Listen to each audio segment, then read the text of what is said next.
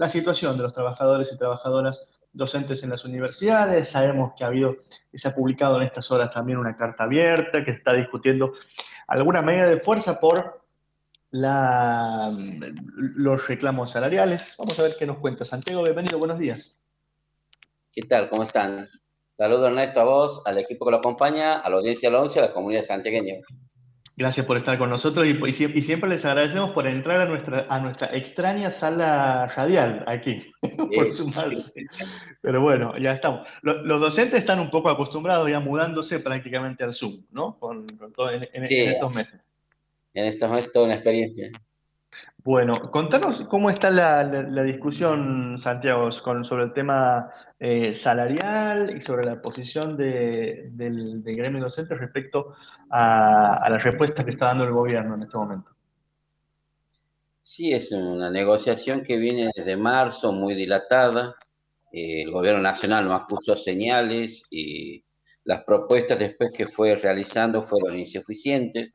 Por eso es que yo la comparo con una hora 12 en concreto, nosotros estamos pidiendo un 35% de aumento, que la mayor cantidad de ese aumento se dé antes de la liquidación del medio aguinaldo de junio, que haya una cláusula de revisión en el mes de septiembre. Y esto no solamente implica una cuestión salarial, sino también implica hacer un análisis pormenorizado.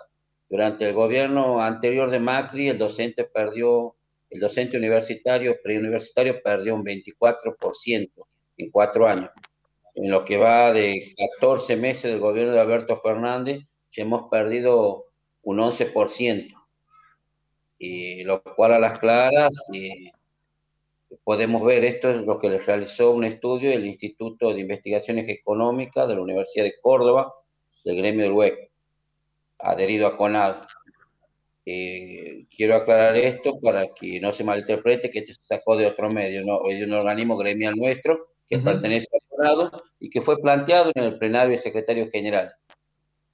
Dicho esto, nosotros vemos con mucha preocupación que el proceso inflacionario se va espiralizando y esto cada día, cada mes lo podemos ver con el dato del INDEX que da la inflación. Eh, docente universitario está pasando, como toda familia en República Argentina, sus sueldos que están siendo afectados. Nosotros, eh, confiando en el gobierno, eh, el aumento que nos correspondía por la cláusula gatillo que se firmó con el gobierno anterior de Macri, eh, lo pensábamos recuperar en este no lo pusimos en vigencia, lo cual nos significó una pérdida salarial muy importante. Entonces nosotros hoy tenemos planteado una jornada nacional de protesta y movilización por todos los medios en las universidades nacionales. Es un acuerdo muy fuerte que se acordó con los secretarios generales en la pasada reunión del jueves pasado, en donde en el caso de Santiago del Estero planteamos que nosotros no venimos a hacer mea culpa si hemos estado con un gobierno o con otro, es algo que siempre lo venimos planteando en cada reunión, eh, cada uno es dueño de militar políticamente en el espacio que quiera, pero a nosotros como gremio nos votaron para defender los derechos y garantías laborales y en esos derechos y garantías laborales está el salario del docente. Ese fue el detonante que permitió unificar una propuesta entre todos los secretarios generales, cuestión planteada por nosotros, por ADUNCE, y eso permitió, sea, que se consensuara después de cinco horas, había comenzado a las 10 de la mañana el plenario, y a las 3 de la tarde nosotros de Santiago del Estero, después de cinco horas, hicimos este planteo concreto de que haya una carta abierta al gobierno nacional, dado de que el ministro de Educación, el secretario de la CPU no acusaba el recibo de los reclamos, ya que el gobierno nacional constantemente enarbora las banderas de la educación pública, decíamos, ya pasaron tres meses y el salario del docente se va dilatando y cuando llegue ese aumento va a llegar licuado, esa es la realidad, en números de valores absolutos. El salario no es una cuestión ideológica o política o de estar o con cual o otro partido, te alcanza o no te alcanza. Llegas a pagar la boleta de luz, llegas a pagar la conexión de internet, llegas a diciendo muy cotidianamente a colocar la olla sobre la mesa, sí o no. Ahí se acabó toda discusión ideológica. Entonces, bueno, eh, Santiago Lestero planteó que el gremio de ADUN se planteó que se hiciera una carta abierta al presidente, que hubiera una jornada nacional de protesta hoy lunes, un paro el jueves 4 de mayo, 6 de mayo quiero decir, paro nacional con desconexión total, y el próximo martes 13, reunión de los plenarios, los secretarios generales de todas las universidades a nivel nacional. Esta propuesta fue aceptada. La verdad también es que en este, el gobierno nacional acusó esta situación y vio que se iba a ir con una protesta organizada y creo que puede haber respuesta del gobierno en estos días.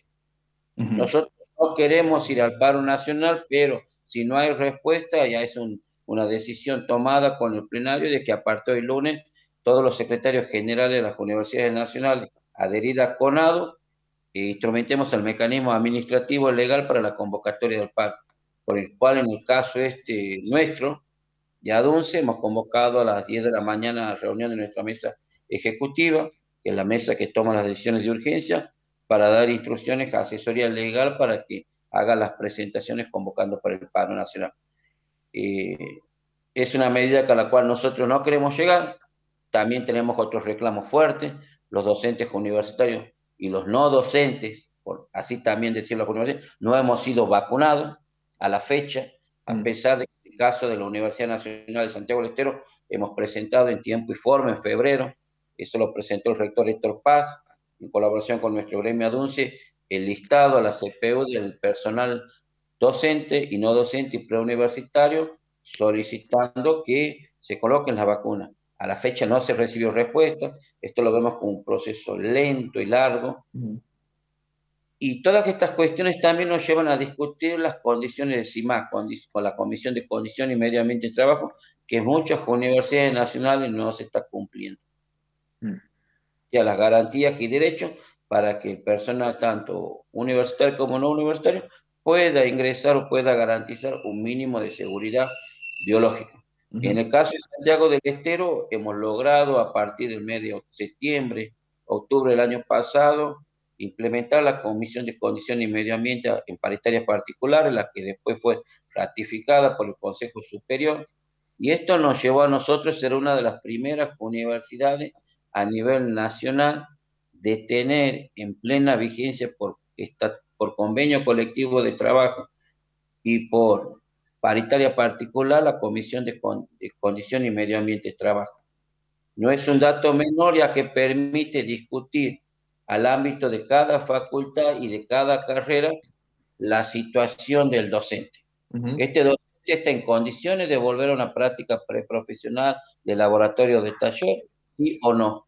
¿Se reúnen los requisitos, sí o no?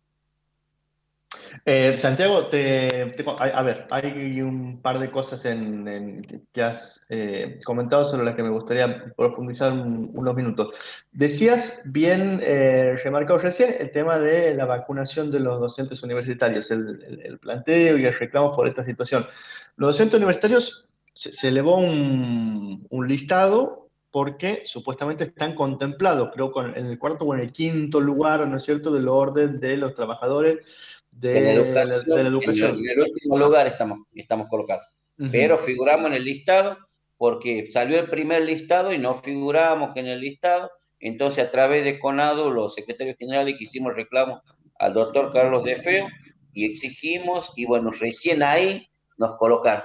Se incorporó. ¿Y hay, hay algún, alguna previsión de cuándo puede ocurrir esto de la vacunación de los docentes universitarios? Mira, nosotros en, eh, en el mes final de diciembre, comienzo de enero, cuando hicimos ese planteo, que fue cerca de la hora de los pitos, y eh, que nos dimos cuenta de que no figuramos con el decreto de Trota, empezamos a movernos rápidamente y nos decían en ese tiempo, la, eh, nos daban el orden que las vacunas iban a llegar en enero, febrero, marzo, dos millones, un millón y medio, y que en ese eh, la cuestión fue que esto se ralentizó, eh, de conocimiento público, el tema de la vacuna, o sea que no hace caso andar, eh, y hoy la fecha es incierta. Si todo se daba normalmente, nosotros que entre mayo y junio eh, teníamos que estar ya todos vacunados, mayo teníamos que estar todos los docentes universitarios vacunados, y hoy vemos que esa fecha se hace lejana y se hace incierta.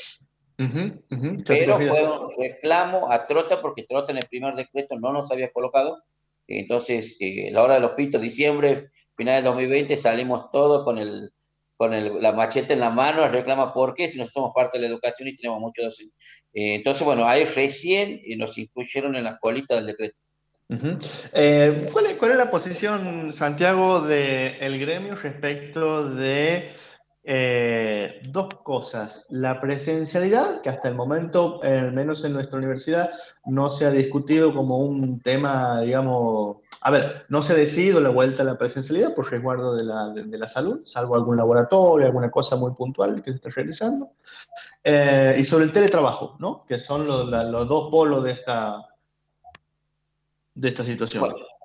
ahí tenemos que desgranar dos temas. Con el tema de la presencialidad, nosotros desde mes de marzo del 2020 siempre hemos tenido una postura clara y en la cual nosotros lo hemos acompañado al rector Héctor Paz en ese momento, y aparte porque hemos sido los primeros a nivel nacional de presentar el documento de condición y medio de ambiente de trabajo de los universitarios y preuniversitarios y el COVID, un documento que sirvió de discusión base a nivel nacional, que está colgado en nuestra página web. Nosotros la presencialidad hemos dicho que no se vuelve hasta que no estén dadas las condiciones.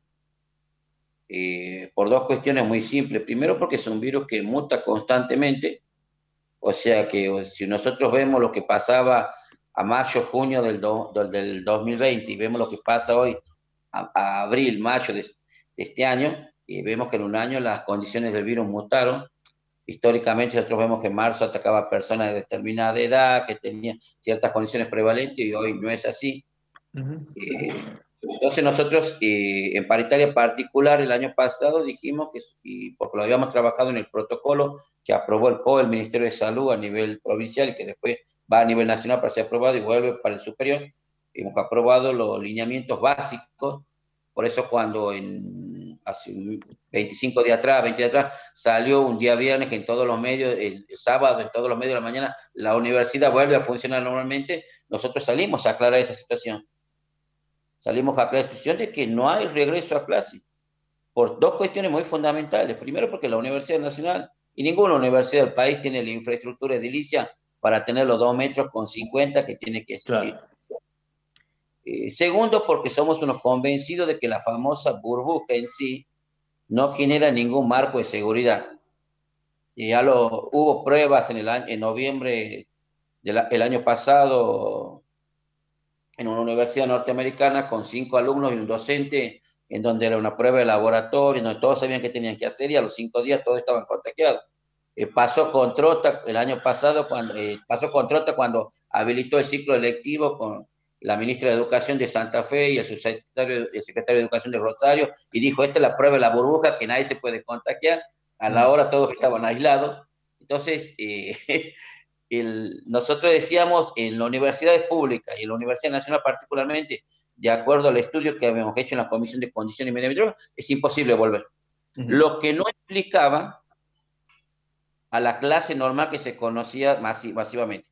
Lo que no implicaba que hay cuestiones muy particulares que son de taller, de laboratorio, de práctica preprofesional, que es el último requisito que le falta al estudiante para recibirse o para pasar a la instancia de trabajo final pero en esos casos son 10, 12, 15 alumnos a lo sumo, como máximo. Son prácticas muy particulares que se hacen en el agrotécnico, eh, que se hacen en los, en los laboratorios de San Juan, en el agrotécnico o en el parque industrial. Entonces, en esos casos particulares se tiene que concertar con el docente. Primero, siguiendo lo establecido por el Ministerio de Salud y la Delegación Federal de Salud, que si no tiene enfermedades prevalentes eh, y el docente da su buena voluntad, que se realicen respetando un cuatro o cinco alumnos como máximo, cumpliendo con las medidas de bioseguridad en forma escalonada. Recibió la vacuna, tiene enfermedades prevalentes, pasa de los 60 años, si salvo que el docente quiera realizarlo, tiene que firmar un ministro, una constancia de conformidad en la Delegación Federal de Salud, que es lo que establece la normativa. O sea, nosotros estamos totalmente de acuerdo en que esas prácticas preprofesionales esos talleres de laboratorio, esas prácticas que pueden ser en la Facultad de Ciencia Médica se realicen bajo ambientes controlados. Estamos de acuerdo, sí, pero que haya una corresponsabilidad de las autoridades de la UNCE en ser cuidadosas. ¿Por qué? Porque nosotros a comienzos de año nos decían, no, hay gente que de obstetricia o de enfermería tiene que ir a los centros de salud llevando o a los hospitales. Nosotros dijimos, no, paren. Eh, primero vacunen al docente, garanticen las normas de bioseguridad docente, pero también garantícenle las normas de bioseguridad al estudiante, eh, porque es un proceso en donde todos nos tenemos que cuidar. Eh, entonces, ahí hubo un parate. ¿Por qué? Porque para nosotros lo fundamental es garantizar no solamente la salud, sino la vida de este virus. ¿Por qué? Porque habíamos cotejado que en la segunda o en la tercera hora que se dieron en otros países y atacaba población menor de 24, 17, niños de 10, 8, 9 años. Entonces, eh, eh, si en esos países en la segunda o tercera hora se esas características, nosotros estamos ingresando recién al inicio de la segunda ola, y tenemos que estar preparados, tenemos que hacer lecturas muy concientizadas sobre este tema. Por eso nosotros la presencialidad, como la conocíamos en el 2019, decimos no. Sí decimos sí al tema eh, de estos talleres, prácticas preprofesionales del laboratorio, que tienen que ser muy medidas, muy cuidadosas, en donde haga un ida y vuelta de seguridad, tanto para el docente como para el alumno, y por qué no decirlo para el no docente, al personal administrativo, que es el que tiene que tocar documentación, eh, registrar los datos, eh, entrar a la UNCE. Por eso somos eh, muy cuidadosos en ese tema. Santiago, el, ¿cuántos docentes tiene la universidad más o menos? ¿Cómo? ¿Cuántos docentes tiene la universidad más o menos? La Universidad Nacional tiene aproximadamente 1.120, 1.130 docentes. ¿Sabemos qué de esos docentes han podido adaptarse eh, a esta nueva modalidad de trabajo a, la distancia? ¿Y cómo? ahí, viene la cuestión que vos planteabas del teletrabajo.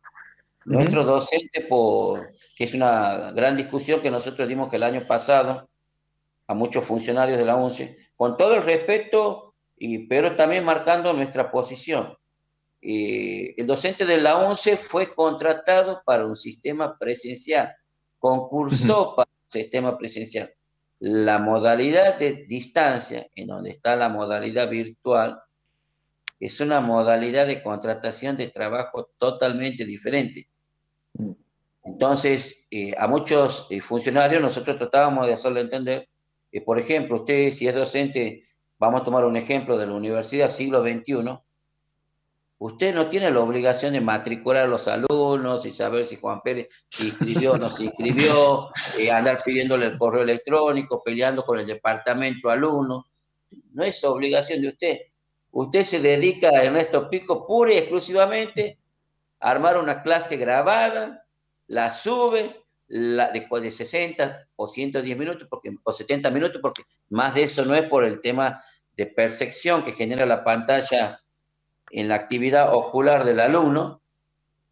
Y cada comisión tiene, eh, cada comisión tiene una, eh, está rondando los 70, 80 alumnos como máximo, no más, y dicta la clase grabada, se la coloca, el alumno la ve, después tiene un sistema en donde se va registrando si el alumno tiene clase de foro que establecido y todo lo demás, y el sistema va haciendo todo. Ernesto Pico lo único que tiene que hacer es contestar las consultas, establecer los foros o mesas de café que se realizan cada tanto dentro para aclarar determinados temas, establecer un, un MIC por si acaso es necesario para reunirse, pero no es el Ernesto Pico que arranca a las 7 de la mañana y te dicen las 3 de la mañana y todavía sigue enloquecido si Juan Pérez se matriculó y no, ya no lo puede matricular, y tiene que atender a 250 alumnos en un aula, y tiene, que atender, tiene que contestar 10.000 correos que en una semana. Y Ernesto Pico llegó el sábado a la noche y, se, y mira tristemente la computadora y se volvió un esclavo de la computadora desde el sistema funcionalista de la eficiencia y eficacia. yo me río, me río, Santiago porque nosotros, yo soy profe en la carrera de periodismo y nos pasa, esto, esto, que vos cuentas nos pasa, ¿no? estamos haciendo tareas eh, que, que exceden ¿no? a, la actividad, por supuesto adaptándonos, poniéndole toda la voluntad a la situación de emergencia en la que sabemos que estamos, pero sí, de pronto eh, nos cuesta imaginar lo que debe significar eso en una carrera ¿no? con este, mil estudiantes, con dos mil estudiantes, que es, este, debe ser mucho más, mucho más agotador. Trabajo social tiene en primer año 850 alumnos. eh, contador tiene 1100 100 alumnos, enfermería tiene 800, obstetricia tiene 700, o sea, es una materia con 800 alumnos. Ahora, nosotros eso lo planteábamos también en marzo del año pasado, abril, mayo del año pasado, que decíamos que eh, a través de la Secretaría General de, de Secretaría Académica de la Universidad, se tenía que establecer con los secretarios académicos de cada facultad un criterio único con respecto al sistema, al mecanismo administrativo y al mecanismo académico. Porque si no era como que cada facultad tocaba su campana y yo muchas veces en cada entrevista el año pasado, no sé si eh, eh, vos me habrás escuchado decir, Ernesto, eh, que yo decía, los funcionarios parecen San Martín queriendo cruzar la cordillera de los Andes en 24 horas y el sistema de educación, de virtualidad de educación a distancia en las universidades privadas o públicas, por tomar la de Quilmes para ir al otro extremo, la Universidad de Quilmes, que es virtual, Quilmes virtual, no funcionan de esa forma. No, no. Y con otra población de, estudiantes, además, también. Con otra población de estudiantes, o sea, no funciona de esa forma. Entonces, nosotros lo que decíamos era que había que unificar criterios tanto a nivel de la macroestructura como de la microestructura. Bueno, eh, fin de año recién se, se, dieron cuenta que había que unificar las plataformas, que había que unificar ciertos criterios, eh, pero primero eh, sembrábamos el desierto. Y uno no lo hacía eh, con un criterio de confrontar, sino lo hacía con el sano de ciencia porque uno es docente. soy docente, pasó por las diferentes instancias y uno lo ve. Ahora, ¿esto nos genera problemas? Sí, nos genera problemas. Yo siempre lo dije, el docente sufre un agotamiento mental. No puede ser que a las 7 de la mañana eh, el día sábado sigas recibiendo normativas, resoluciones, memos, llegue el sábado a 12 de la noche y secretaría académica, los directores de departamento o coordinadores de carrera te siguen mandando resoluciones y disposiciones y, vos humanamente es imposible asimilar 200, 300 disposiciones, memos, resoluciones que te mandan en una semana. Vos al día, el día viernes ¿Qué termina siendo nuestro pico? Ni las lee, dice Secretaría de Coordinación, los directores de departamento, paga, ni las lee, directamente les hace clip para que, que se abierto y las deja. O les clava, el, o la clava el en el WhatsApp. Sí, la sensación a veces es como que hemos tenido que hacer una, una, una, una mudanza masiva a, a, la virtualidad, con todas las dificultades de, del caso, eh, y, y en algunos casos dando dando respuestas, ¿no? Y después reflexionando sobre esas respuestas y acomodándonos, reacomodándonos, ¿no? Y digo, digo dando en términos de, colectivo, institucionalmente, ¿no? Sí, sí, sí. Eh, así que, pero bueno, estamos en esa y, y, y, el tema es que tampoco sabemos cuánto, cuánto va a durar, pero... Claro. Por eso nosotros, a fin de año y a comienzo de año, hicimos una ronda de conversaciones con cada uno de los decanos, diciéndole, mire, el docente está casado de esto, de esto, de esto, eh, el recurso humano es muy valioso en este tiempo. Eh, un docente, un JTP un ayudante primera que se te enferma o se te agota por estrés, no es difícil recuperarlo, no es fácil recuperarlo. Y ahí viene el tema del teletrabajo, porque es un tema que vamos a tener que sentarlo en la mesa y regular. ¿Cuánta hora de trabajo tiene que tener un docente por día? ¿Cuánta hora frente a alumno? Eh, ¿Qué implica esa cantidad de horas? Porque en última instancia nosotros lo decíamos a mitad de año en los documentos que fuimos presentando. El docente va a terminar con estrés de agotamiento mental y emocional, va a terminar con problemas oculares, con problemas de tendinitis, con problemas de columna, y que son enfermedades profesionales, porque pasó de un sistema a otro, y este sistema del teletrabajo tiene pautas que son reguladas. ¿Cuántas horas tiene que estar usted frente a una PC? ¿Cuál es la cantidad normal? Entonces, eh, estamos viendo que esa discusión yo lo se lo plantea Carlos de Feo, el secretario general de Conado, y le dije, salimos de esta etapa salarial y nos tenemos que sentar de cabeza a discutir este tema. Eh, no hay otra porque vamos a terminar con los docentes con enfermedades que están incluidas dentro del listado de enfermedades profesionales. esa es una realidad. Hay muchos docentes que hoy están asistiendo, que se habilitó el tema médico, están asistiendo a oculista, otros están asistiendo a traumatólogos por tendinitis, eh, por problemas de columna, y aparte porque imagínate, vos para estas tantas horas tienes que tener un sillón ergonómico que te garantice la posición de la columna y todo. Y hoy nuestros docentes se sienten donde pueden y como pueden y hacen lo que pueden. O sea, entonces esa discusión también se va a tener que discutir el tema de la provisión del equipamiento informático. Muchos docentes nuestros salieron a embargarse con equipo informático y a mejorar la banda ancha de su casa de conexión a Internet, la cual es una pelea constante, porque las empresas te dicen son 3 megas, son 4, son 6, pero vos cuando vas a medir la realidad, no es la realidad de la banda. Entonces, todas esas discusiones están ahí en el escenario. Eh, por ahí nosotros de, de ADUNCE nos ven y nos dicen, eh, no, no es que venimos a pelear con nadie, sino a plantear cuestiones objetivas sobre la mesa y lamentablemente, yo digo siempre lamentablemente, el tiempo nos dio la razón, porque si ustedes hacen un raconto como periodista de lo que nosotros planteamos en nuestra página web, con nuestro Facebook, en donde seguimos la publicación, nosotros nunca salimos del camino. Y fuimos marcando esos hitos a lo largo de este periodo de pandemia que, que nos sigue golpeando y que afectó a muchos docentes nuestros. Hoy tenemos docentes que, que sufrieron eh, este proceso y salieron mal, siguen con secuelas, gente de enfermería, joven de 39 años, que hacía gimnasia, se cuidaba y todo lo demás. El marido no jugaba ni a la bolita y el hijo eh, tuvieron COVID y la pasaron bien y ella, que tenía una vida sana, estuvo internada en el Mamantula. O sea, dos semanas con respirador y, y hoy sigue y tiene tres meses más de medicación controlada. Porque este nuevo tipo de COVID te produce coágulos en la sangre, que es lo que te termina matando. Si no es por una neuroima, es por los pulmones, por la falta de oxígeno. Entonces, eh, nosotros decimos tenemos que ser cuidadosos de eso y tenemos que discutir. Eh, mira, Ernesto, yo te voy a decir algo. Nosotros llegamos a DUNCE para hablar democráticamente con todos los actores de la universidad. Eh, pero eso no implica que vamos a ser ciegos o nos vamos a recostar con cualquier autoridad.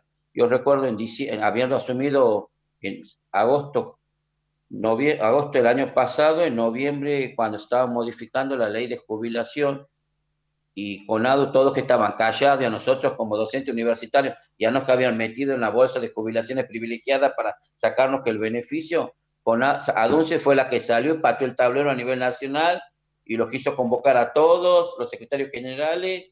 Eh, conclusión, a nosotros no nos interesa quedar bien ni, ni, con los de allá ni con los de aquí. Nos interesa que se haga para lo que nos votaron los afiliados, defender los derechos y las garantías laborales. Y eso no significa ser fundamentalista ni nada por el estilo. Señores, vamos a sentarnos, vamos a discutir racionalmente, vamos a colocar nuestros puntos de vista con los datos en la mano y tomar la mejor decisión para la comunidad universitaria. Aquí no gana ni el rector, ni ganan los decanos, ni ganan los funcionarios de los decanos, ni gana ADUNCE, ni la mesa ejecutiva, ni la comisión de Tiene que ganar el docente, el no docente y el estudiante. O sea, la razón de ser de la ONCE tienen que ser los tres. Tal cual. Santiago, por lo pronto, nosotros estamos, es una, es una larga lista de, de, temas sobre las que seguramente van a seguir teniendo mucho trabajo en lo sucesivo. Por lo pronto, primer peldaño en esa tarea, la discusión salarial, la expectativa a alguna respuesta del gobierno que podría llegar antes del jueves, y si no el jueves, entonces, este, la convocatoria para este, este paro que sería de desconexión total, que lo han marcado ustedes. Desconexión total. Va a ser una desconexión total a nivel nacional, eh, porque como gremios de Conado queremos hacer sentir nuestra presencia y nuestra voz. No es un paro contra el gobierno. Nosotros no estamos en contra de Alberto Fernández, estamos a favor de la defensa del salario. Eh, a nosotros no nos interesa si está gobernando Juan o Pedro. Cada uno se postuló y seguramente supo para qué se postulaba y sabía lo que iba a encontrar y sabía lo que tenía que administrar. Eh, entonces, nosotros en esa cuestión decimos, aquí hay una cuestión fundamental, el salario del docente. Entonces, con el salario del docente, como decía Pocha Sekenovi, anterior secretaria general, peronista Pocho decía, con el salario no se jode, compañero, puede joder con cualquier cosa, pero con el salario no macaneemos, decía Pocha, muy criollamente, muy popularmente. Entonces yo lo que les quiero decir es que nosotros, este paro, si, si no hay una llamada del gobierno nacional, que yo espero en lo íntimo, Ernesto, que sea antes del miércoles, a nadie le gusta hacer paro, a mí no mm. me gusta hacer paro, pero si no hay esa llamada hasta el miércoles, indefectiblemente un paro total a nivel nacional. Y de ahí iremos profundizando las medidas. Dale, por favor. Un, abrazo grande, un saludo a tu equipo, a Nico Adek, a la gente que coloca la música, todo. Y bueno, Dios los bendiga y esperemos pasar esta etapa de la segunda ola. un abrazo grande. Conversamos con Santiago Comán, secretario del gremio de ADUNCE, sobre la situación de los docentes universitarios en general en nuestra universidad